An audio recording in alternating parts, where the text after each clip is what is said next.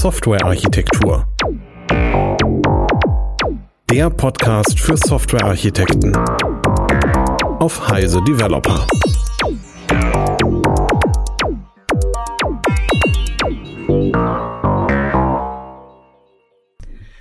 Herzlich willkommen zu einer neuen Folge von Software Architektur Podcast. Diesmal mit dem Thema Cloud Native. Mein Name ist Sandra Pasig, ich bin freiberuflicher Softwareentwickler unterwegs, hauptsächlich im Java Backend Bereich und beackere auch Themen wie Continuous Integration, Continuous Delivery oder DevOps. Heute haben wir Sven Hetwer zu Gast, ähm, der mit mir zusammen ähm, sich über das Thema auseinandersetzen möchte. Sven, magst du dich kurz vorstellen? Ja, klar, gerne. Ähm, erstmal danke für die Gelegenheit, dabei zu sein. Finde ich total gut. Ähm, ja, mein Name ist Sven Hetwer. Äh, ich arbeite bei der Console Software GmbH. Das ist ein Münchner IT-Haus ähm, am Standort Düsseldorf und äh, beschäftige mich da eigentlich auch hauptsächlich mit äh, CI-CD-Geschichten und ähm, Cloud-Native Applications. Ähm, und ja, so mein Steckenpferd ähm, ist die Testautomatisierung und auch in dem Team bin ich angesiedelt. Und ähm, ja, auch in der Cloud kommt man halt ins Testen irgendwie nicht herum. Schade eigentlich, ne? Hängt davon ab, wie man fragt, aber ja. ja. Ja, ähm, bevor wir ähm, tiefer ins Cloud Native einsteigen, vielleicht sollten wir mal den Begriff Cloud ähm, schärfen. Was verstehst du unter, unter dem Begriff Cloud? Ja, ähm, ich denke, wenn man fünf Leute fragt, kriegt man ungefähr sechs Antworten darüber. Ähm, ich verstehe die Cloud erstmal erstmal als, ja, ich sag mal, ein Konglomerat von Rechenpower, von Maschinen, die zusammen vernetzt sind und diverse Aufgaben erfüllen, ähm, ohne das jetzt erstmal groß zu spezifizieren. Ähm, und äh, genau, diese Maschinen werden dann irgendwann spezialisiert, ähm, um eben konkrete Aufgaben zu erfüllen. Das heißt, ähm, ich, böse Zungen behaupten ja, Cloud wäre ja eigentlich nur äh, jemand anders Rechner, den ich benutze ja, ähm, ein, ein, Stück weit mag da vielleicht auch so Wahrheit dran, dran sein, ne? weil ähm, natürlich irgendjemand muss diese Rechenpower zur Verfügung stellen. Große Anbieter ähm, wie Amazon beispielsweise ähm, stellen dann halt diese Rechenkapazität zur Verfügung. Und natürlich läuft das irgendwo auf deren Rechnern. Ähm, das bedeutet aber halt nicht, dass äh, das jetzt irgendwelche Privatrechner sind oder so. Ähm, da gibt es ja noch einen zweiten Begriff, das ähm, Cloud Computing. Äh, gibt es da, äh, dann eine Abgrenzung zu dem Begriff Cloud oder würdest du sagen, das ist eigentlich ein Synonym zum, zum Begriff Cloud? Hm, ich denke, das ähm, ist ähnlich, aber nicht gleich. Ähm, wenn die Cloud halt verstanden wird als ähm, ein, eine Menge von, von Rechenmaschinen, äh, äh, dann denke ich, ist das Cloud Computing halt schon eher etwas abgegrenzt. Ja? Da hat man dann äh, Infrastrukturen drin, Plattformen da drin, konkrete Applikationen, an die dann auch ähm, herangetreten werden kann mit äh, Laptops, über Server, über ähm, mobile Endgeräte, Desktop-PCs, wie auch immer. Okay, das heißt, äh, wenn ich mir jetzt, jetzt anschaue, dass ähm, wenn ich Unternehmen bin und sage, okay, ähm, das heißt, ich müsste ja meine, ähm, mein Rechenzentrum jetzt ähm, auslagern irgendwo anders, ähm, würde das dann, also gibt es dann andere Möglichkeiten, das zu tun, wenn ich zum Beispiel als Unternehmen sage, ich, ich will halt gerne ähm, bei mir das im Haus haben, weil ich irgendwie aus Datenschutzgründen nicht alles irgendwie auslagern kann oder ich weiß nicht, wo, da, wo, wo das halt landet. Ähm, Gäbe es da Möglichkeiten, ähm, dass ich auch vielleicht die Cloud auch bei mir habe, dass ich das ähm, auch die Flexibilität an der Stelle habe? Hm, ja klar, auf jeden Fall. Also die Cloud bedeutet nicht, dass ich alles preisgeben muss. Generell ähm, wird da in verschiedene Modelle äh, unterteilt um, zum Beispiel die Private Cloud, die Public Cloud, um, Hybrid Cloud oder auch Multicloud-Modelle, um, die sich, ich sag mal, von ihrer Ausprägung her alle voneinander unterscheiden. bei einer Private Cloud hätte ich zum Beispiel die Möglichkeit, in meiner, innerhalb meiner eigenen Infrastruktur, innerhalb meines Rechenzentrums, äh, cloud-ähnliche Strukturen aufzusetzen, ähm, die dann den Entwicklern als Service zur Verfügung stehen. Das ist erstmal kein Thema. Das heißt, eigentlich ist der Cloud-Begriff äh, so definiert, dass ich sage, okay, Cloud bedeutet, dass ich halt je nach Bedarf halt mir genügend Rechenpower ähm, mir holen kann oder Speicherkapazitäten holen kann, die gerade für meinen ähm, Anwendungsbereich äh, äh, gebraucht wird, unabhängig davon, ob ich das jetzt bei mir intern mache oder ähm, beim externen Provider. Ja, genau. Also ähm, ich sag mal, würde ich jetzt erstmal so unterschreiben. Äh, natürlich gibt es da sicherlich auch ähm, andere Definitionen, die ihre, ihre Richtigkeit haben. Und ähm, Aber grundsätzlich ja, also auch wenn ich in meiner eigenen Infrastruktur ähm, mein Rechenzentrum erweitere um äh, neue Ressourcen und die in äh, meine Cloud-Struktur einbinde, dann bin ich erstmal auf der sicheren Seite. Dann kann ich da auch entsprechend skalieren. Genau. Und das entsprechend auch in, in sicheren Umfeld vor meiner Haustür. Ähm, könnte, ich auch, könnte ich auch beide ähm, Betriebsarten auch mischen, so, so als Hybrid? Ja, ja, absolut. Also diesen Begriff Hybrid Cloud, den, den gibt es auch so. Ähm, das heißt, ein Teil meiner Infrastruktur liegt dann bei mir im Rechenzentrum und äh, ein anderer Teil liegt dann beispielsweise in der AWS ähm, oder bei Google oder Azure. Und ähm, die, äh, die eigentlichen Use Cases für solche Sachen sind eben Compliance-Geschichten. Ne? Also ähm, wenn es um, um Datenschutz geht.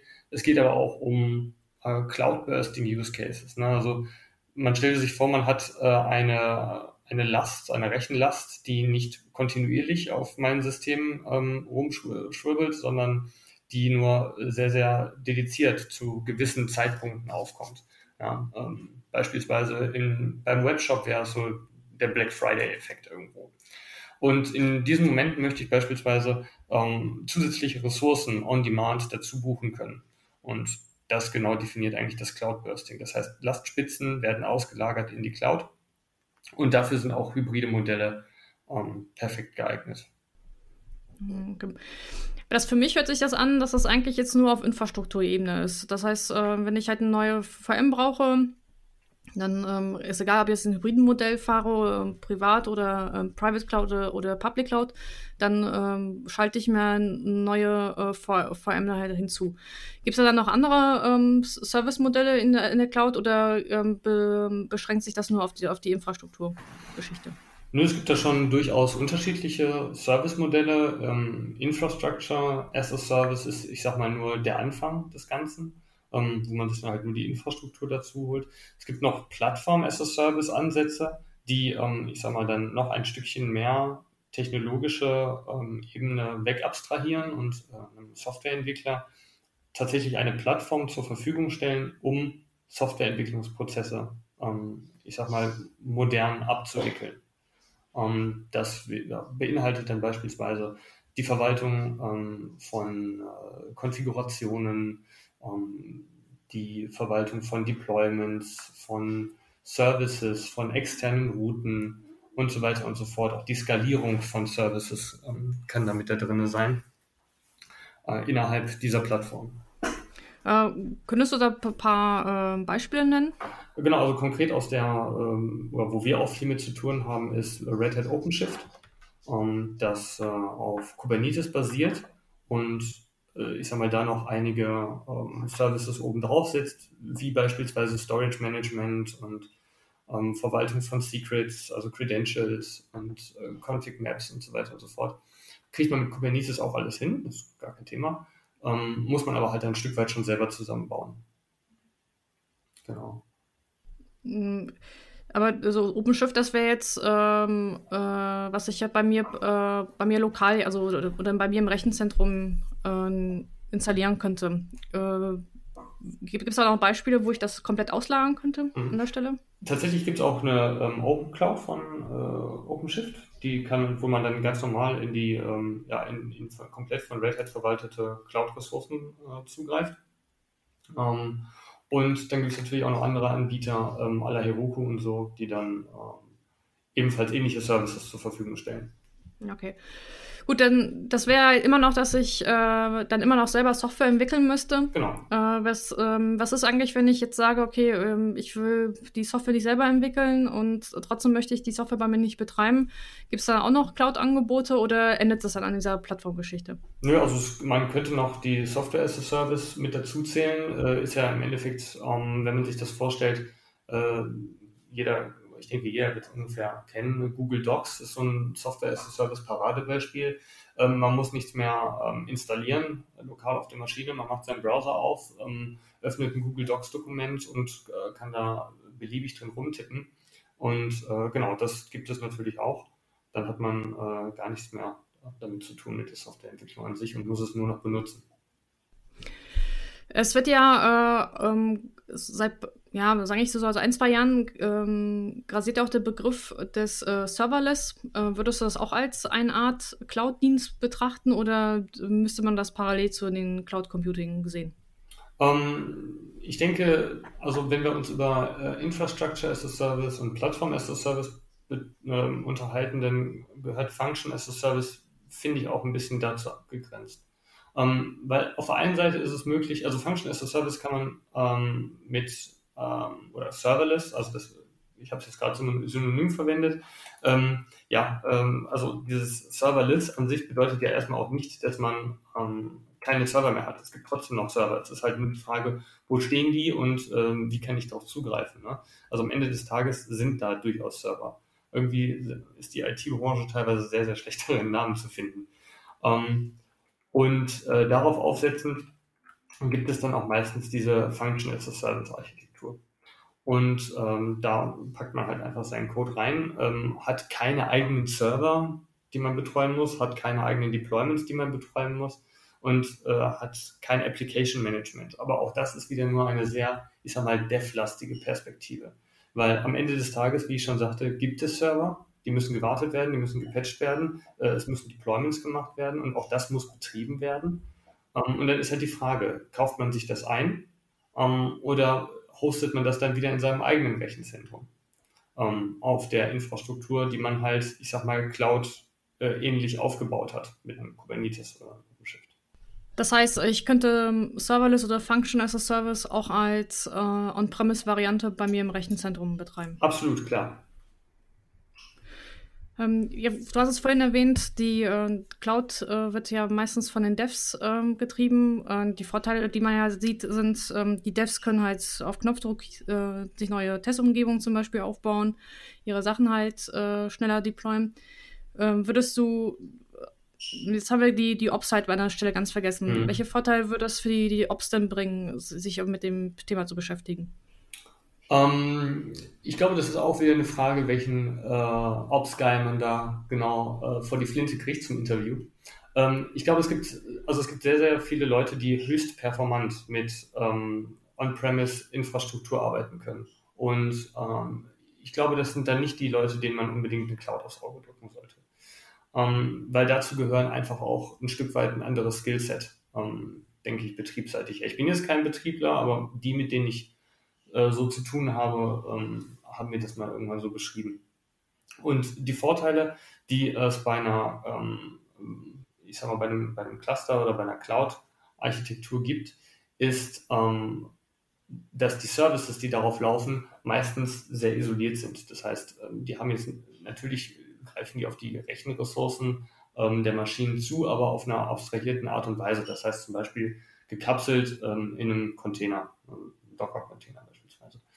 Und ähm, wenn die Applikationen auch entsprechend, ich sag mal, Cloud Native äh, entwickelt sind, dann ähm, ist es auch kein Problem, wenn die mal spinnt, äh, die abzuschießen, neu aufzusetzen und ähm, alles ist wieder so, wie es vorher sein sollte.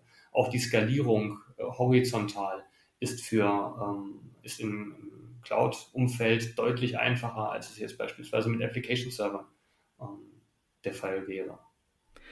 Du hast jetzt den Begriff Cloud Native benutzt. Ähm, was, was sollte ich mir jetzt darunter vorstellen? Wann bin ich jetzt ähm, Cloud Native? Ähm, äh, woran erkenne ich das ähm, als ITler? Genau, also ich glaube, es ist nicht der Tag, wo du morgens aufstehst und denkst, Mensch, jetzt bin ich ein Cloud Native Dev.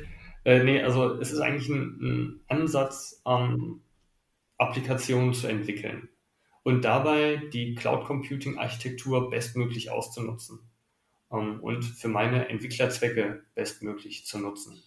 Und das kommt äh, am Ende des Tages mit so Sachen wie Containern ähm, und auch CI/CD-Pipelines, mit, ähm, ich sag mal, Microservice-Architekturen äh, und, und, auch äh, DevOps einher. Na, das heißt, ähm, wenn ich jetzt meine Applikation jetzt äh, in Microservices aufteile, eine Continuous Integration Pipeline habe und in meinem Team DevOps etabliert habe, da bin ich Cloud Native. Ähm, ich würde jetzt gerne sagen, ja. die, die, Praxis hat gezeigt, it depends. Also, ähm, wie gesagt, nur wenn man diese, diese Buzzwords abhaken kann, äh, denke ich nicht, dass ein das unbedingt ähm, Cloud Native macht. Also äh, ich hatte erst letztens ähm, in einem Kundenprojekt die Situation, wo es dann hieß, ja, wir sind da gut aufgestellt, wir, wir wissen da genau Bescheid und dann guckt man halt mal ein bisschen hinter die Kulissen. Ja, die haben da schon einige, einige Häkchen an einige Checkpoints gemacht, aber am Ende des Tages halt doch so, dass sie sich viel selber Beinchen gestellt haben.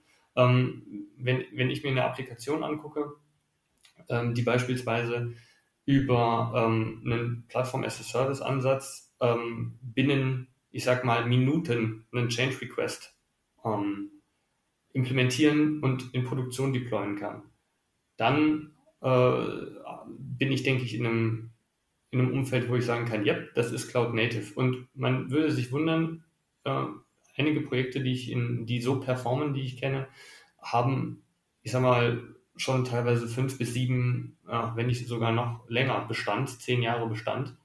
Ähm, die haben diese Technologien oder diese, diese Paradigmen schon genutzt, lange bevor ähm, sie hip und fancy wurden quasi. Ähm, gut. Das heißt, es würde nicht ausreichen, dass ich äh, die Software irgendwie in äh, Container reinpacke und dann einfach in, von mir aus in Kubernetes oder an anderen äh, Plattformen draufpacke, ähm, dann gehört da ein bisschen mehr dazu. Ähm, heißt das, muss ich dann zum Beispiel bei meiner Softwarearchitektur irgendwas dran denken oder kann ich eigentlich irgend, irgend, jede Applikation nehmen, einfach, einfach ein anderes Deployment-Artefakt packen und los geht's? Ähm, ich denke, ähm, es gibt das eine, aber auch das andere. Ähm, wenn man einen pragmatischen Weg nimmt äh, und beispielsweise eine monolithische Applikation äh, aus irgendwelchen Gründen von der eigenen Infrastruktur hieven muss, dann kann man die natürlich auch in die Cloud deployen. Da gibt es ohne Ende Angebote, die einem das Leben einfacher machen. Auch in vor allen Dingen in diesem Plattform-as-a-Service-Umfeld schmeiße ich einfach mein Artefakt, wie auch immer es geartet ist, ähm, in einen, ähm, in einen Plattformmechanismus rein, ja, um das mal so ganz blumig und, und schwammig zu formulieren. Und der wird dann halt deployed auf magische Art und Weise. Am Ende des Tages sind dann natürlich irgendwelche Container dahinter und irgendwelche äh, Application Server. Aber es funktioniert halt. Ja, also ich muss nicht unbedingt etwas ändern, um meine Applikation in die Cloud zu bekommen. Ähm, ich denke, es empfiehlt sich aber, gerade wenn man äh, vielleicht auf dem Greenfield anfängt, also von der grünen Wiese aus startet, äh, einige grundlegende Gedanken äh, mit auf den Weg zu nehmen, wenn man sagt, ja, Cloud ist unsere Zielarchitektur. Äh, könntest du da ein paar Beispiele nennen? Ähm, ja, also was ich immer ganz gerne mitnehme als Checklist, ähm, ist die sogenannte 12-Factor-App. Ähm, das sind so, ich sag mal, zwölf kleine äh, Punkte, die ähm, dabei helfen, Cloud-Native Applications zu entwickeln. Ähm, der eine oder andere mag jetzt äh, vielleicht schon sagen, ach, Cloud Native, das ist so unheimlich stigmatisierend und viel zu overengineert und weiß ich nicht was. Ähm, ja, äh, kann man so sehen. Ich sehe es halt eher so als ähm, Inspirationsmodell. Ja? Also ich nehme mir aus diesem Toolkit, aus diesem Toolkit der 12-Factor-App, nehme ich mir die, äh, die Methodiken raus, die ich für meine ähm, Software halt gerade brauche. Äh, dann lass uns mal diese ähm, äh, zwölf Punkte mal, mal durchgehen, mal besprechen, äh, was das für, den, für das Einzelne mal bedeutet. Also wenn ich mir jetzt die 12-Factor-App mir anschaue, da steht als äh, unter Punkt 1 halt Codebase. Mhm. Und äh, da sagt, ich habe eine Codebase, die ich ein Versionskontrollsystem habe und von der aus äh, starte ich dann meine Deployments. Genau, richtig. Das ist erstmal ja auch äh, nicht sonderlich Neues und auch kein, äh, ja, kein, also jetzt kein, kein großes Hexenwerk, ja. Also seinen Code einzuchecken in ein Git oder ein Subversion oder wie auch immer, ähm, sollte man ohnehin tun. Und ähm, ja, ich denke, es wird dann eher äh, spaßig daraus, ähm, Deployments zu bauen. Okay. Ähm, also Codebase, was, was verstehst du? Also ich würde darunter verstehen, also wenn ich halt Java-Entwickler bin, dass ich meinen Java-Code da reinpacke. Mhm. Aber ich würde da auch darunter verstehen, dass ich äh, alles, was ich in Code ausdrücke, damit ähm, auch damit mit reinchecke. Also da denke ich mir an, an Konfigurationen, an, an Deployment-Skripte, mhm. an ähm, Datenbank-Skripten. Ja, sogar ähm, ganze Infrastrukturkonstrukte. Ne? Also ähm, es gibt ja diesen Begriff Infrast ähm, sag schnell, Configuration as Code gibt es einmal und Infrastructure as Code. Und ähm, die dienen halt auch dann dazu, gerade dieses Infrastructure as, äh, as Code, ähm, die äh, Plattform, auf der ich deployen möchte, also beispielsweise eine AWS, ähm, dynamisch zu konfigurieren zur Bildlaufzeit. Und das sollte natürlich mitversioniert werden, weil somit ähm, versioniert man nicht nur den Source Code mit seiner Funktionalität und den dazugehörigen Tests, sondern auch die CI-CD-Pipeline und die Infrastruktur, die benötigt wird drumherum, um die Applikation zum Laufen zu bekommen. Okay. Gut, ähm, also alles, was, was ich in Code ausdrücke, die zu, mein, äh, zu meiner Software gehört, gehört dann auch ähm, ins Visionskontrollsystem. Das wäre, glaube ich, eine gute Zusammenfassung. Oder? Ja, ja, auf jeden Fall, genau. Ja, der zweite Punkt ist Dependencies. Mhm. Ähm, ich soll explizit die ähm, Dependencies halt deklarieren. Und ähm, wird, wird, das dann eigentlich ausreichen, wenn ich sowas wie Build-Tools nehme wie Maven oder Gradle? Also das ist natürlich aus der Java-Welt gesprochen oder gehört da noch was anderes hinzu? Ähm, genau, also ähm, auf jeden Fall. Ähm, man muss schon gucken, dass man seine ähm, Abhängigkeiten äh, geordnet verwaltet. Ja, und da gibt es Paketmanager, Build-Tools zu, die erstmal ähm, da einen, einen, guten Job machen. Genau. Gut, ähm, der dritte Punkt wäre Configuration. Und da wird so als Leitlinie mitgegeben, äh, speichere deine Konfiguration in der Umgebung. Ja, genau. Was, äh, was kann ich mir darunter vorstellen an der Stelle? Um, ähm, als jemand, das, das, der das zuerst Mal hört. Genau, also wenn ich mir jetzt einen ähm, Docker-Container vorstelle, ähm, dann kann, also Docker-Container ist eine isolierte Umgebung, in der meine Applikation am Ende des Tages läuft, in dem ähm, alle ähm, notwendigen Ressourcen und Programme, ähm, Subroutinen, wie auch immer, zur Verfügung stehen, um meine Applikation halt zur Ausführung zu bringen. Und wie bei einem normalen Betriebssystem kann ich auch in einem Docker-Container Umgebungsvariablen setzen. Ähm, das Schöne ist halt, dass ähm, wir eine relativ äh, einfache Möglichkeit haben, bei jedem Deployment ähm, diese Konfiguration, also diese ähm, Umgebungsvariablen, individuell zu setzen und somit unsere Applikation zu konfigurieren. Und ähm, ja, eigentlich hat jede Programmiersprache irgendwelche Mittel, auf Umgebungsvariablen zuzugreifen. Ähm, das heißt, so wird dann halt ein Schuh draus.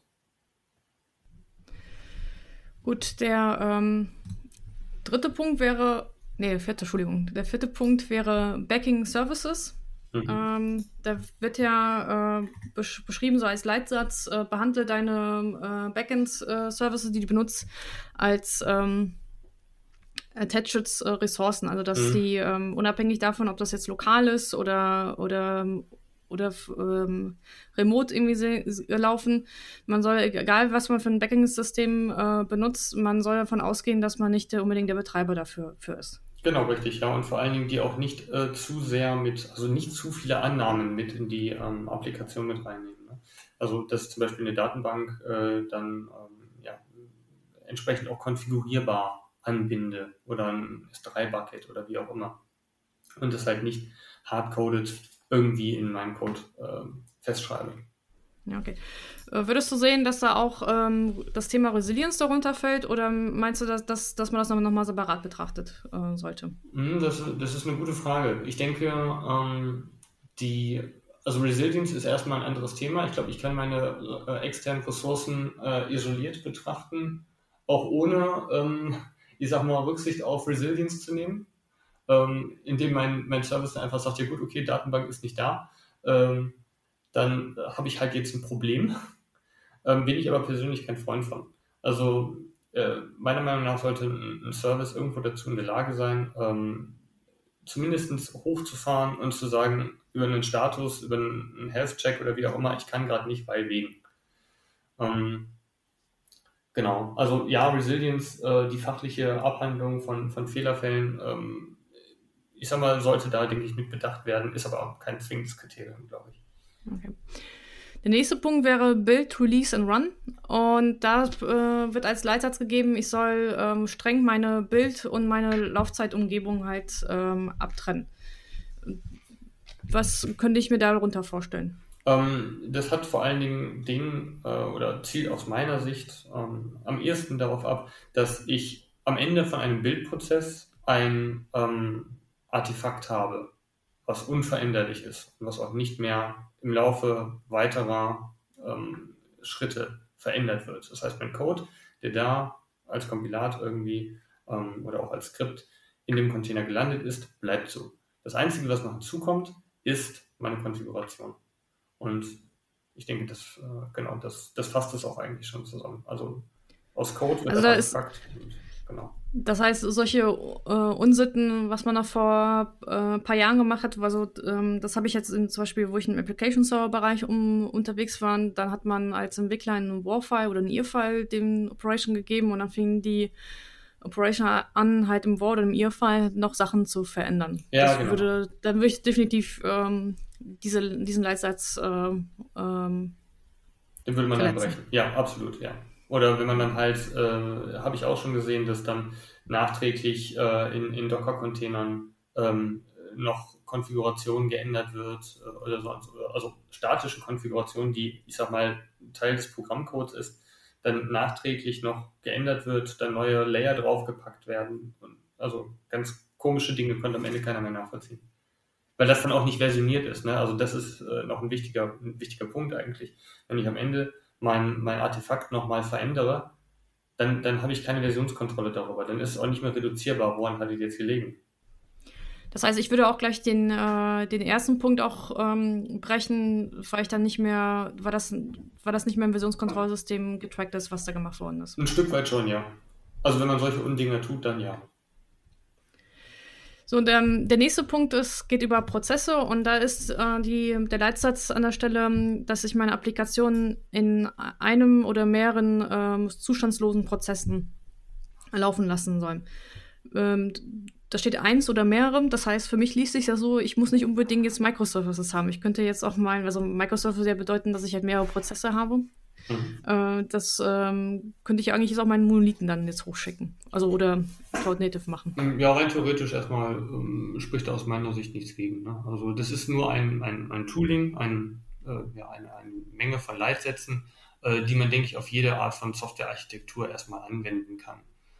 Ähm, genau. Und äh, zustandslos in, insofern äh, wichtig, dass ähm, ich halt eine Persistenzschicht habe und äh, die meinen Zustand ähm, zusammenfasst und das nicht irgendwie in Memory ähm, halte, denn bei Containergeschichten ist es halt vielfach so, dass ähm, alles, was in Memory ist, beim Container-Neustart halt verloren ist. Oder auch alles, was, und das ist ein wichtiger Punkt, alles, was ähm, auch auf der Platte geschrieben ist im Container, also auf der virtuellen Platte, die nicht persistiert ist äh, innerhalb des Containers, ähm, das ist weg. Das heißt, irgendwelche Caches oder sonst was müssen neu aufgebaut werden. Und wenn die dann halt anfangen, systemkritisch zu werden, ähm, dann läuft da was falsch. Äh, dann äh, hätten wir den nächsten Port, äh, Punkt über Port Binding. Ähm, da steht halt drin, ich soll meine Services über ähm, Port Binding exportieren. Was, kann ich mir darunter vorstellen? Naja, also wenn ich halt einen, Service habe, ähm, der irgendetwas bereitstellt, also in einem Monolithen beispielsweise auch mehrere externe Services, dann würden die über Port-Bindings ähm, gemappt werden, sodass darauf dann geroutet werden kann von äh, anderen Applikationen beispielsweise. Hm, okay, das heißt, äh, also wenn, wenn ich jetzt mehr, ähm, ist da damit auch gemeint, dass ich auch, auch die Laufzeitumgebung dann auch schon mit äh, zur Verfügung stellen muss oder ähm, reicht das? Also mit dem Port, das ist so eine Sache, die. Hm. Also die, ähm, es hängt auch so ein bisschen davon ab, in welchem Kontext man das jetzt betrachtet. Wenn man sagt, man ist jetzt äh, in einem äh, Container beispielsweise, in einem standardmäßigen Docker-Container ähm, und man fährt in diesem Docker-Container halt zwei verschiedene Services hoch, ähm, dann sollten die oder müssten die ja auf verschiedenen Ports irgendwie ähm, ihre Services zur Verfügung stellen. Ist ja auch rein technisch notwendig. Ähm, und darauf kann dann entsprechend gemerkt werden. Ähm, wenn wir in ähm, Kubernetes-Umfeldern sind, dann äh, kann ich ja rein theoretisch in einem Pod ähm, als nächstgrößere Organisationseinheit auch mehrere Container zusammen ähm, starten, die jetzt, ich sag mal, äh, den Best Practices zufolge eigentlich keine zwei externen Services äh, bereitstellen sollten, aber auch äh, für den Fall wäre es dann halt die Möglichkeit, in zwei Containern zwei Services auf die Beine zu stellen, ähm, die äh, als Pod dann über verschiedene Ports exportiert werden. Okay. Ja, ich wollte gerade sagen, also zwei Services in einen Container hochfahren zu lassen, das habe ich ja gelernt, das ist eigentlich so ein, ähm, ein Smell an der Stelle, beziehungsweise äh, kann man machen, wenn man das, den Container so ähm, als vielleicht Testumgebung halt verwenden möchte. Ja, genau. Also es äh, gibt da verschiedene ähm, äh, Sachen. Also technisch ist da erstmal nichts dagegen, spricht da erstmal nichts dagegen. Ähm, ist es dann halt eher so eine organisatorische Frage, ob man das am Ende machen möchte. Nein, aber wichtig ist halt, dass man die ähm, Services über seine entsprechenden Ports auch kenntlich macht und äh, darüber auch exposed. Okay, kommen wir zum nächsten Punkt. Äh, Concurrency, also Nebenläufigkeit. Ähm, da steht halt drin, dass ich halt meine Applikation oder meine Prozesse halt skalieren kann.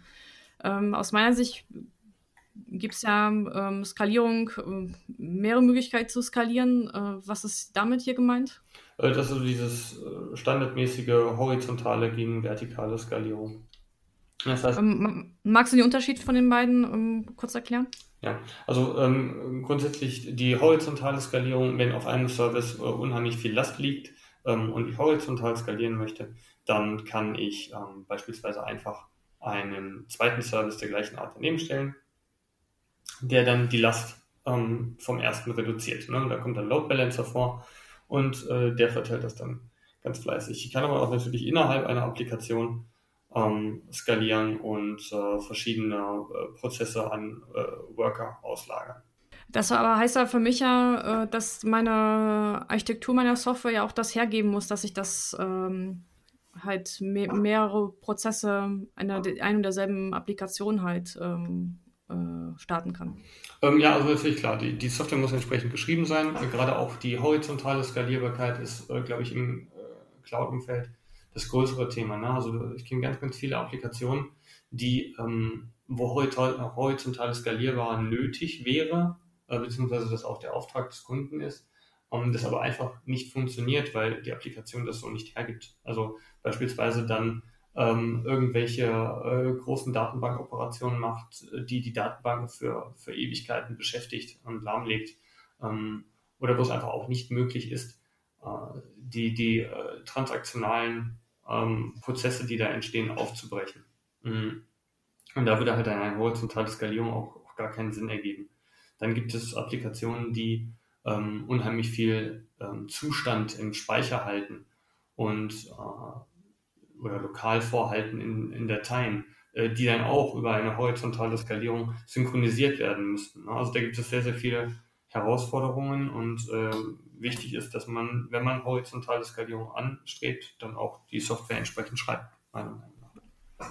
Ja, ich mache eben meistens die Erfahrung in Projekten, dass man ähm, erstmal skaliert, indem man halt äh, erstmal mehr Systemressourcen den einzelnen Prozessen zur mhm. Verfügung steht und hofft, dass das reicht dann irgendwann. Genau. Und wenn man merkt, dass man dann ähm, äh, da an Grenzen stößt, dann geht man diesen meist äh, schmerzhaften Schritt und fängt an, eine Architektur ähm, immer umzugestalten, äh, dass man das halt dann auch ähm, horizontal entsprechend skalieren kann. Mhm, ja. ja, das ist halt die Frage, worauf man hinaus möchte. Ne? Ähm, ich, ich denke, äh, die, also die, die Entwicklung auf die lange Sicht gesehen ähm, einer Software steht und fällt mit, der, mit Architekturentscheidungen. Und ähm, zu einem gewissen Zeitpunkt an der man eine Architekturentscheidung getroffen hat, war diese zu 100 Prozent richtig, weil wenn sie nicht die richtige gewesen wäre, dann hätte man sich in dem Moment nicht dafür entschieden.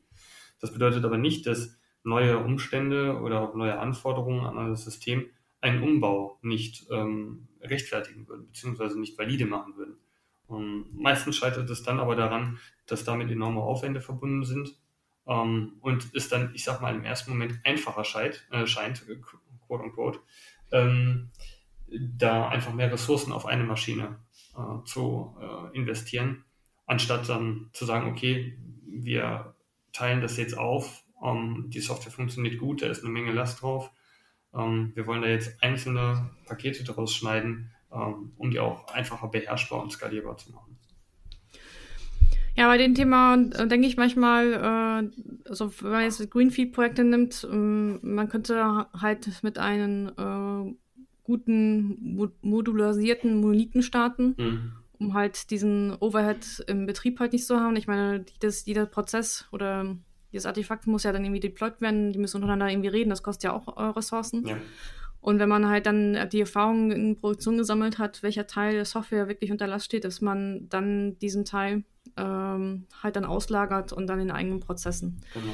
Ich weiß aber selber, dass es auf dem Papier hört sich das äh, immer sehr einfach an, aber man muss dann halt Wege und Mittel finden, wo ich dann überwachen kann, ähm, dass meine Struktur in der Software, in diesen Monolithen halt immer noch modular aufgebaut wird. Ja, ja ähm, tatsächlich, also auch, auch, wenn das Thema heute Cloud Native ist, äh, meiner Meinung nach ist ein gut gepflegter Monolith viel, viel, viel mehr wert als äh, die schönste und dickste Microservice-Architektur. Ähm, weil am Ende des Tages Microservices ähm, oder serviceorientierte Architekturen im Allgemeinen bringen einfach eine ganze, ganze Menge Komplexität mit rein, die ähm, ich beim Monolithen unter Umständen gar nicht habe. Ja, ich muss mich auf einmal mit Netzwerk, das ist, wenn ja. Prozesse nicht da sind. Genau. Äh, ja. Also da kommen ganz, ganz neue äh, Herausforderungen an der Stelle. Absolut, auch das, das Testing. Ähm, wenn, ich, wenn ich mir überlege, beim äh, Monolithen hat man relativ viel mit äh, Unit-Test abgefrühstückt. Beziehungsweise, wenn man dann von Integrationstests spricht, sind das ja meistens interne Modulintegrationen ähm, von, von größeren äh, Komponenten, die aber auch noch ohne jegliche externe Services ähm, zustande kommen. Und äh, so richtige Integrationstests habe ich beim Monolithen in erster Linie, also Integrationstests im Sinne von, ich verlasse den Kontext meiner Maschine, habe ich halt relativ ähm, wenig, weil der Monolith halt eigentlich schon mein Gesamtsystem ist. Und das finde ich aus einer Qualitätssicherungsperspektive sogar ziemlich charmant. Und bei Microservices kriegt man halt so ein relativ, äh, wenn man sich diese Testpyramide vorstellt, ne, mit Unit-Tests unten, in der Mitte Integration-Tests, oben End-to-End -End und UAT, ähm, kriegt man dann halt auf relativ, bei Microservices ein relativ, relativ schnell so ein bauchiges Konstrukt, ähm, was um dann äh, die Integration-Tests sich sammelt. Ne? Ja, also ähm, auf der einen Seite kann ich die Entwickler verstehen, die sagen, ja gut, ich will Microservice, weil ich dann das schneller entwickeln kann, aber ähm, ich verlagere halt die Komplexität halt an anderen Stellen, wie du selber sagtest, Richtung Testing und Richtung Betrieb an der Stelle. Ja, absolut.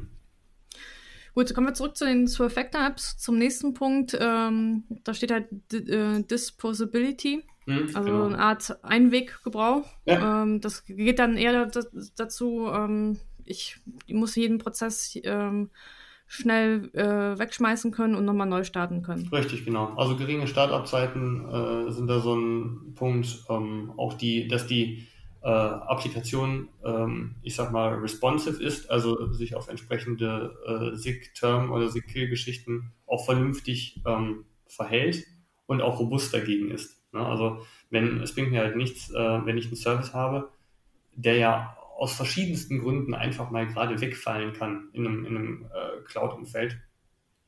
Ähm, wenn der dann nicht mehr, nicht mehr starten kann, weil ja, er halt nicht entsprechend robust war. Beispiel, äh, irgendeine, irgendeine VM fällt aus die reißt dann erstmal 20 Container mit. Einfach weil sie es kann. Und die müssen dann neu skaliert und äh, hochgezogen werden auf einer anderen VM und und und. Ähm, das sollte funktionieren. Und daher genau diese, ähm, dieser Disposability-Aspekt, dass man es halt wegwerfen kann und problemlos wieder starten kann. Ja, böse Zungen würden ja sagen, okay, dann äh, brauchen die Entwickler halt nicht mehr sauber zu programmieren, weil das Ding ja dann immer wieder automatisiert äh, gestartet wird, wenn der Prozess halt nicht mehr läuft. Ne? Aber da, damit äh, äh, ist das ja nicht gemeint. Nee. Es geht dann wirklich.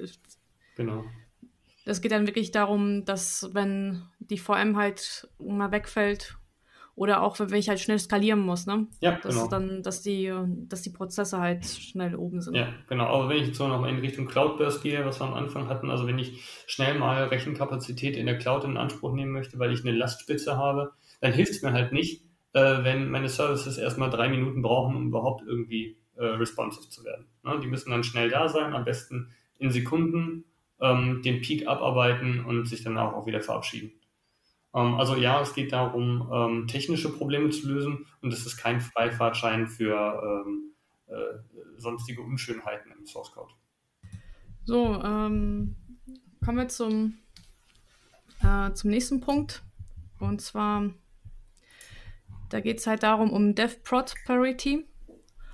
Und da geht es halt darum, dass ich meine Umgebung, also sprich Development, also Entwicklungsumgebungen, ähm, Testing-Umgebungen und Produktion so ähnlich wie möglich halt halte. Genau. Was soll ich mir darunter vorstellen? Naja, im Endeffekt äh, hast du das schon alles ganz gut äh, zusammengefasst. Ne? Also die Datenbanken sollten die gleichen sein, die sollten in den gleichen Versionen vorhanden sein. Ähm, ich sollte ähm, auf die gleichen Message Buses Zugriff haben, ähm, die ebenfalls in gleicher Version vorliegen sollten. Ähm, genau, und ähm, der Unterschied ist halt, dass da auch, also im, im, Rahmen so einer 12-Factor-App versucht man ja auch ähm, an, an Entwicklungsgeschwindigkeit zuzunehmen und ähm, ein großes Problem bei der äh, Aufnahme von Geschwindigkeit ist halt, dass ähm, ja, environment-spezifische Probleme anfallen, die dann auch sehr aufwendig zu, ähm, zu lösen sind. Ne? Also man möchte ja weg von den wochenlangen äh, Release-Zyklen oder Deployment-Zyklen in Richtung eher stundenmäßig. Ähm, man möchte ja auch davon weg, dass ähm, Leute, die den Code äh, schreiben, andere sind als die, die ihn dann am Ende auch äh, ausführen. Ja, you build it, you run it ist ja auch so ein ähm, schöner Slogan. Äh, man möchte, dass es dieselben Leute entwickeln und äh, auch in Produktion nehmen und auch diese, ähm, äh, diese, diese Environments dann auch warten und, und im Auge behalten. Ja, und da ist es einfach pragmatisch zu sagen, okay, ähm, unterschiedliche oder Unterschiede in meinen Umgebungen sollten nach Möglichkeit komplett eliminiert werden um, um es einfach, so, einfach zu halten. Also ein Klassiker, was ich da sehe, sind äh, zum Beispiel Datenbanken. Ja. Da hat man äh, Produktion halt eine Oracle, die kostet halt schon viel Geld. Mhm. Und äh, um man halt Lizenzkosten zu sparen, gibt, hat man in unteren Umgebungen halt dann ähm, HSQL oder Richtig. Äh, an anderen Konsorten. Ja. Und dann äh, habe ich ja schon öfters halt gesehen, äh, dass das in unserer Umgebung halt wunderbar gelaufen sind, die Tests, oder beziehungsweise ähm, vermeintlich gut gelaufen ist, weil viele Sachen man einfach nicht testen konnte, mhm. weil man dafür eine Oracle brauchte. Ja, dann kam halt Produktionsgang und dann ist es halt äh, auf Produktion halt dann schief gelaufen. Genau. Ja, die Datenbank ist nur, ähm, ist nur ein Beispiel. Ne? Reicht ja auch, wenn irgendein Message Bus in der, äh, dazwischen liegt, irgendwie ein, Kafka oder eine MQ oder so und einfach die Versionen nicht mehr kompatibel sind. Irgendwas, ähm, irgendein Bugfix ähm, Einzug gehalten hat, der vorher etwas oder der etwas äh, äh, zunichte gemacht hat, was vorher einwandfrei funktioniert hat, was vielleicht vorher schon nicht gut war, aber was halt aufgrund des Bugs funktioniert hat. Ähm, derartige Geschichten, ja. Ja, was ich darunter auch sehen würde, ist, äh, was ich auch bei vielen Kunden halt sehe, äh, die Software wird halt auf Linux zum Beispiel betrieben Mhm. Ähm, und aber den, äh, den ähm, Entwicklern äh, müssen halt auf dem Windows-Rechner zum Beispiel entwickeln. Ja. Und dann kommen auch schon komische Effekte, ähm, wo das dann halt unter Windows halt wunderbar funktioniert, äh, mhm. aber dann auf der Linux-Kiste dann äh, schief läuft. Ja. Gut, dann, dann, kann man meistens das noch im Entwicklungs- äh, oder Teststage da schon äh, feststellen, weil da meistens auch schon Linux unterwegs ist. Aber ähm, ich würde für mich zum Beispiel gerne sehen, dass ich das schon auf meinem Entwicklungsrechner sehe, ähm, wenn, da, äh, wenn das solche betriebssystemspezifischen Sachen halt. Ja, ja spätestens dann, wenn ähm, man auch betriebssystemspezifische Funktionalitäten nutzt. Ähm, wir haben beispielsweise ähm, in einem Inhouse-Projekt, wo ich auch daran beteiligt bin, ähm, haben wir Matrix-Builds mittlerweile implementiert, weil wir da Betriebssystem, also hart an Betriebssystem API auch rangehen. Ähm, und das halt für Windows, Linux und auch Mac. Ähm, und äh, ja, das, das muss halt auch in entsprechenden Umgebungen getestet werden. Und deswegen dieser Matrix-Build, und daran da kann man verstehen, dass wir eine CI-CD-Pipeline haben, die ähm, jede dieser Umgebungen hochfährt und dann unsere End-to-End-Tests ähm, darin auch durchführt. Das heißt, die Applikation installiert, bereitstellt und End-to-End-Tests durchführt. Und wie kriegt ihr das dann beim Entwickeln hin, ähm, dass ihr da, schon Feedback kriegt, ob das ähm, irgendwelche Auswirkungen auf die Betriebssystemkompatibilität hat? Ja, das, ähm, also das Schöne ist an der Stelle, einige Kollegen haben sich da VMs aufgesetzt. Und versuchen dann damit die Feedback-Schleifen nochmal kürzer zu halten. Ich bin eher so der Typ und sage, ähm, naja, auf meiner lokalen Maschine äh, bringe ich es erstmal ans Laufen, das passt. Und dann habe ich ja eben meine CI-CD-Pipeline, die genau dafür da ist, um solche Sachen ähm, aufzu, aufzudecken. Ne? Also äh, es ist einfach nicht möglich, dass ich jetzt hier mit drei Rechnern sitze und das alles ähm, äh, im Auge behalte. Aber wenn ich sage, okay, ich habe jetzt etwas, äh, einen Teil meines Features irgendwie fertig, das kann ich jetzt schon mal ähm, durch die Pipeline jagen, dann pushe ich das, das läuft automatisch los, ähm, der Matrix-Bild schlägt an und äh, innerhalb von, ich sag mal, äh, ja, je nachdem, wie gerade die, die, die Infrastruktur ausgelastet ist, innerhalb von einer Viertelstunde spätestens habe ich ähm, Informationen darüber, passt das jetzt oder passt das jetzt nicht. Ja. Und kann mich dann auch direkt ähm, um die Probleme kümmern. Und wenn es dann tatsächlich ein, also das ist eigentlich die viel spannendere Frage, wenn dann tatsächlich ein Problem aufkommt, was zum Beispiel Mac-spezifisch ist, wie debugge ich das dann beispielsweise, wenn ich nur einen Linux-Rechner und einen Windows-Rechner habe? Und da haben wir zum Glück bei uns äh, im Team äh, das Setup, dass äh, wir einige Leute haben, die mit Linux laufen, alle haben eine Windows-VM und einige haben noch einen Mac und äh, dann passt das schon. dann, dann müssen die Mac-Leute ran. Richtig. Ja, es, ähm, gibt es auch die Möglichkeit für, für einen Mac, also auf einer Linux-Kiste einen Mac VM laufen zu lassen? Also das wäre so mal so, ein, so eine, ähm, also ich, ich wüsste es jetzt nicht, also ich kenne das Prinzip äh, Windows-Host, Linux-VM ja. und umgekehrt, aber das und halt Mac als Host, ja. aber das mal Mac als VM. Habt ihr, habt ihr so ein Setup bei euch lau ähm, Hat einer von euch so ein, so ein Setup laufen oder ist das schon zu Nee, also ähm, esoterisch. Ein, Setup der Art haben wir nicht laufen. Ich bin auch äh, gerade schwer am überlegen. Also ich bin überhaupt gar kein Apple-Jünger. Da bin ich ein bisschen raus. Ich komme komplett aus der, aus der Linux-Welt. Ich habe hier ein, äh, ein Arch Linux laufen. Äh, ja, wer kommt, wer kommt in mein Club? und ähm, ja, also die Frage wäre für mich erstmal, beim Windows kann ich ja das Betriebssystem einfach so kaufen. Das heißt, ich kann mir auch eine VM dafür aufsetzen kann ich macOS kaufen als Lizenz und das irgendwo drauf installieren? Also für mich war immer so der Gedanke, der USP von Mac ist doch eigentlich, dass die Hardware und Betriebssystem so gut aufeinander abstimmen, dass es einfach brummt wie die Seuche. Ja, das, ähm, das stimmt. Das ist, wäre die Philosophie. Es wäre halt so eine, aber vielleicht weiß einer der Hörer, äh, wie man so ein Setup halt in der VM halt fahren könnte. Das würde mich echt also, mal interessieren, ja. Nee, ist mir so, so durch den Kopf gegangen, ob ähm, das wäre eigentlich interessant, wie man das halt äh, bei mir als Entwickler auf dem Rechner. Äh, gut, man könnte jetzt sagen, ich statte jetzt alle meine Entwickler mit einem Mac aus. ja, dann würde ich aber auf die Barrikaden gehen. genau, das, äh, das äh, habe ich mir schon fast gedacht. ähm, ja, kommen wir zum vorletzten äh, Punkt, äh, Logs. Ja. Genau. Da steht halt drin, ähm, ich soll meine Logs als äh, Event-Stream benutzen äh, oder äh, behandeln.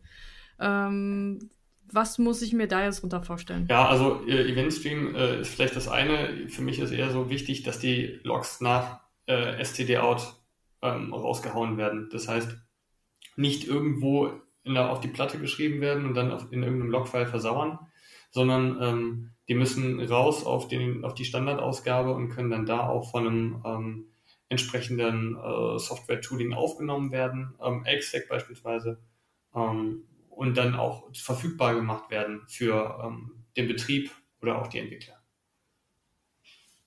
Ähm, okay, das heißt, ähm, das ist nicht mehr eine Hoheit der, äh, der Operations, sondern äh, das muss auf jeden Fall auch Richtung Entwicklung halt verteilt werden an der Stelle. Ja, das ist einfach nur Convention. Ne? Also die Convention ist halt Logs gehen nach Standard-Out, Punkt. Und ähm, dann kann man das von da aus abgreifen. Der Fairness halber muss ich sagen, das heißt jetzt natürlich nicht, wenn ich jetzt meinen Monolithen habe, der alles schön in Logfiles tut, ähm, dass ich jetzt verloren habe und erstmal alles auf Standard-Out ähm, umbauen muss, was eigentlich bei der Verwendung eines Logging-Frameworks kein Thema sein sollte. Aber wenn man da irgendwie äh, so eine Eigenbaugeschichte hat, dann ist das vielleicht manchmal nicht so einfach. Worauf ich hinaus will, ist, es gibt die Möglichkeit, ähm, mit äh, Filebeats und was weiß ich nicht was, auch auf Dateien im Container zu horchen und sich da die Logs rauszuziehen und die dann trotzdem in den Elasticsearch zu packen. Ja gut, für mich ähm, kommt da auch noch ein zweiter Aspekt noch hinzu. Äh, die Logs können mir auch wertvolle Informationen darüber geben, äh, wie der Zustand meiner Software halt ist. Mhm. Äh, ob da irgendwelche ähm, äh, Effekte sind, die ähm, äh, komisch sind oder dass meine Software sich komisch halt verhält, dass ich das nicht vielleicht nicht ähm, von der Oberfläche halt sehe oder von anderen Monitoring-Daten, sondern halt an den Sinnen von den Logs, die halt, ähm, halt ausgegeben werden. Ja, können. genau. So, da kommen wir zum letzten Punkt. Ähm, äh, Admin-Prozesse. Äh, da geht es halt darum, dass ich meine Admin- und Management-Aufgabe ähm, auch als, als einzelne Prozesse halt lau laufen lassen soll. Äh, was kann ich mir da darunter vorstellen? Ähm, ja, also äh, im Endeffekt geht es auch darum, so ein bisschen auch eine Isolation zu schaffen ähm, und die, die ähm, äh, den, also den Entwicklern ähm, die Möglichkeit zu geben, einmalige ähm, administrative äh, Aufgaben auch vernünftig zu, erledigen, äh, zu erledigen. Weiß ich nicht, Datenbankmigration und so weiter und so fort. Und ähm, die dann halt auch nur einmalig äh, auszuführen, beispielsweise ähm, bei einem Deployment. Also äh, ich möchte jetzt nicht innerhalb meines Containers äh, hingehen und dort dann eine Datenbankmigration auf die nächste Version machen oder so ähm, sondern ich möchte ein Redeployment machen. Äh, da wird ein neuer, also ein, ein, Rebuild machen. In dem Rebuild ist ein neues Datenbank-Migrationsskript da drin. Ähm, das wird automatisch ausgeführt äh, beim Deployment und ähm, fertig ist die Laube. Ja. Also dass man das, äh, dass man diese Administrationsschritte halt äh, an, den, an den Start der Software äh, verlagert und auch als einmalige äh, Administrationsprozesse äh, versteht. Okay. Ja, also waren wir so beim, beim letzten Punkt von 12 äh, oder 12 ähm, Factor Up. Genau. Äh, wenn ich mir das mal anschaue, das äh, ist eigentlich so eine schöne Checkliste, was ich so angehen sollte, wenn ich jetzt ähm, mich Richtung Cloud, Richtung Cloud migrieren äh, möchte. Nichtsdestotrotz finde ich so manche Sachen äh, helfen mir auch, wenn ich wenn ich auch klassisch halt die meine Software halt betreiben möchte, wie zum Beispiel die Codebasis oder alles, was mit äh, Code zu tun hat, die meiner Software betrifft, zum Beispiel ein Visionskontrollsystem, das war schon vor Cloud halt eine gute Idee gewesen. Ja. oder, ähm, oder halt mein Deployment-Artefakt und die Konfiguration pro Umgebung halt getrennt zu, zu halten. Genau. Und mein Deployment-Artefakt. Das heißt, eigentlich ist das nochmal äh, geschärft an der Stelle und dann nochmal mehr Richtung ähm, die Plattformen, die halt dann Prozesse hoch und runter fahren, skalieren, automatisiert, dass es da entsprechend keine böse Überraschung gibt an der Stelle. Genau. Ähm, kommen wir noch zum letzten Punkt. Mit dem Begriff Cloud Native äh, ist ja ähm, und speziell auch mit ähm, Kubernetes äh, ist ja auch diese Cloud Native Computing Foundation mhm. Ähm, gegründet worden. Und wenn ich mir diese Cloud Native ähm, ähm, Landscape von denen anschaue, da habe ich immer das Gefühl, dass, ähm, dass das recht Kubernetes-lastig ist. Und dann, äh, obwohl sie jetzt Cloud Native im, ähm, also im Namen haben, äh, könnten ihr mal sagen, okay, das eigentlich ist es so eine Kubernetes Foundation an der Stelle. Mhm. Würde das bedeuten, wenn ihr jetzt als jemand, der sich neu mit dem Thema beschäftigt, ähm, ähm, könnte man das Gefühl ja bekommen, okay, ich muss Kubernetes einsetzen und dann bin ich auf jeden Fall schon Cloud-fähig an der, an der Stelle.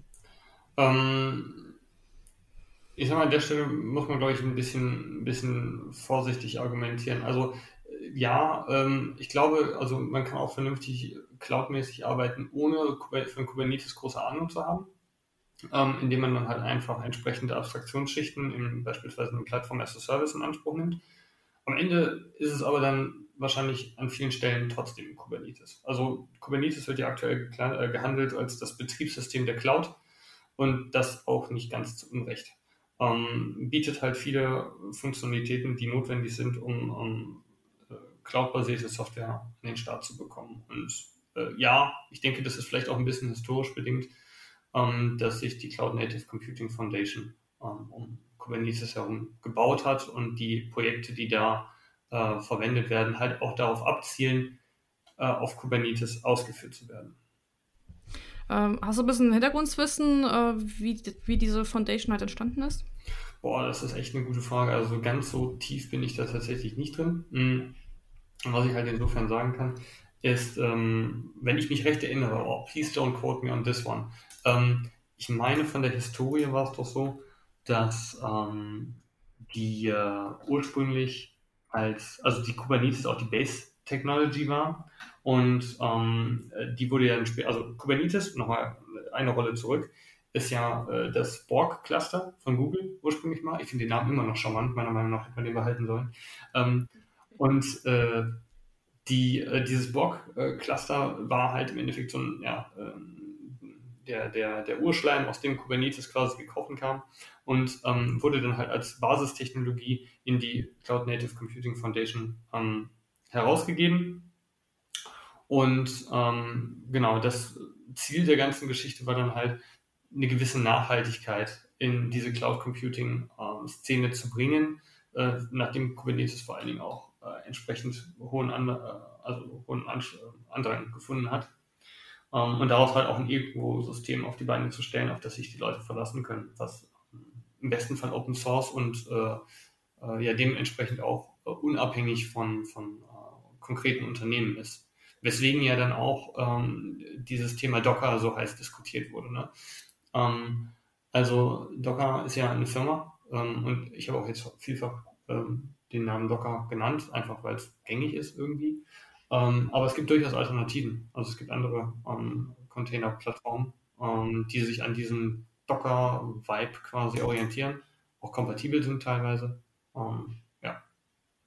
Aber ich glaube, da wurde auch eine, eine eigene Spezifikation äh, rausgebracht, ja, genau. äh, die man, wenn man sich dran hält, dann kommt sowas Kubernetes halt damit auch zurecht und da muss man jetzt nicht unbedingt einen Docker äh, im Hintergrund ähm, laufen. Ja. Naja, also wenn also ich, ich beschäftige mich mit dem Thema ja auch schon ein bisschen länger, als es Docker-Container gibt oder Kubernetes. Und wenn ich ähm, ähm, ähm auch, wenn man sich anschaut, es ging ja eigentlich darum, um, um Automatisierung. Mhm. Und man kann halt auch ähm, Continuous Delivery Pipelines aufbauen, ohne dass man halt unbedingt jetzt einen Kubernetes oder Docker-Container halt anwenden kann. Da gibt's, und da ist zum Beispiel die Land Landkarte von Cloud Native ganz gut, weil da gibt es nämlich ähm, auch Tipps, wie man zum Beispiel ähm, welche Automatisierungstools man wenden, anwenden kann. Dann werden ja sowas wie Ansible genannt oder Puppet und Chef. Ja. Ähm, oder Terraform. Äh, oder wenn ich Richtung Monitoring gehe, da kann ich mir auch Tooling rauswählen, unabhängig von Kubernetes, wie zum Beispiel Prometheus oder Grafana genau. an, der, an der Stelle ja. als Zweiergespann.